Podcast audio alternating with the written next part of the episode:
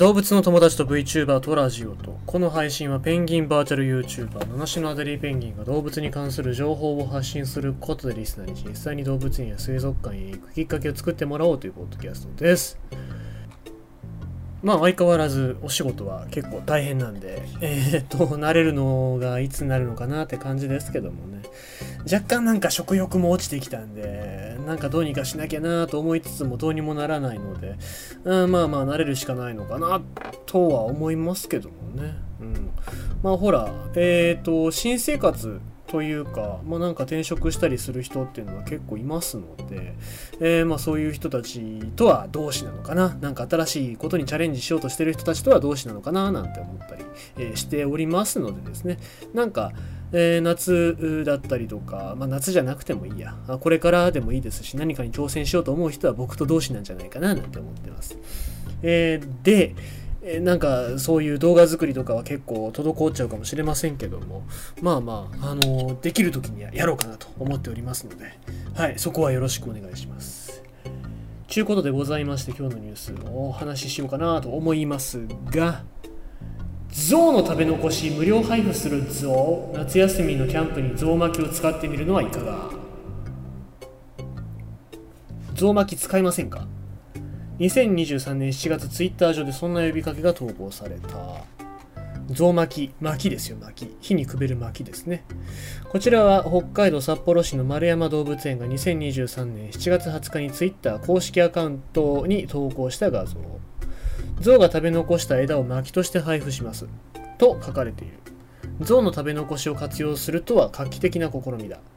一体どんな経緯で象の食べ残しを薪にしようと思いついたのだろうか J タウンネットの記者は25日丸山動物園を取材した J タウンネットって話題になった記事をこうちゃんと取材しに行くのが立派ですよねなんかいろんなとこもそうですけど、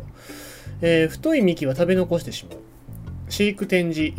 診療担当課の野村さんによると同園ではアジアゾウの餌の質の向上などを目的に公園や森などで剪定伐採された木の枝などを提供してもらいそれをゾウに与えている。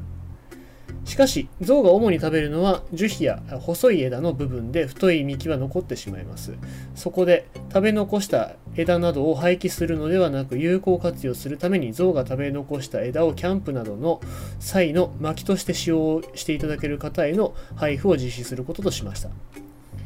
昨年度も同じイベントを実施し3日間で計100人ほどの来場者が象巻きを引き取りに来たという。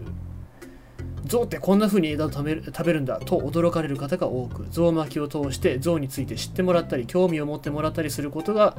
えー、できているのかなと思います。ということで、えー、希望者は直接会場に足を運び持参した箱や袋に詰めて持ち帰るシステムなお枝を切ったり加工したりといった積み込み以外の作業は園内では禁止となっているまた配布する枝は象の食べ残しであり象の唾液や糞尿などの汚れ砂がついていることがあるためあくまで燃料としての使用に限るとのことだ。近々キャンプなどに行く予定がある人は動物園を楽しむついでに薪を調達するのもいいかもしれない。ということでもう終わりましたけどね。ただまあキャンプブームなんでまた来年もおそらくはこうやって配布するんじゃないかなと思いますので、7月の後半あたり狙い目で、もし北海道在住の方は寄ってみてはいかがかなと思いますね。で、まあ、象が枝食べるっていうことをあまり知らない人もいますし、えっ、と、まあ、なので、そういうところを啓発するっていう部分でもいいことだなと思いますし、まあ、そうやって残ったものを、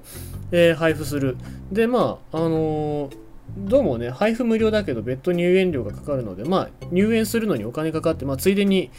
象だったりとか他の動物見に行こうかっていうことにもなるかもしれませんからね。なんか無料で配布できるものとかそうやってキャンプとかに役立てるものがあるんだったら動物園で、えー、配ったりするっていうのも一つ面白いイベントなのかななんて考えさせられましたね。ということでございまして今日のニュースは象巻き使ってみませんか？ということでございました。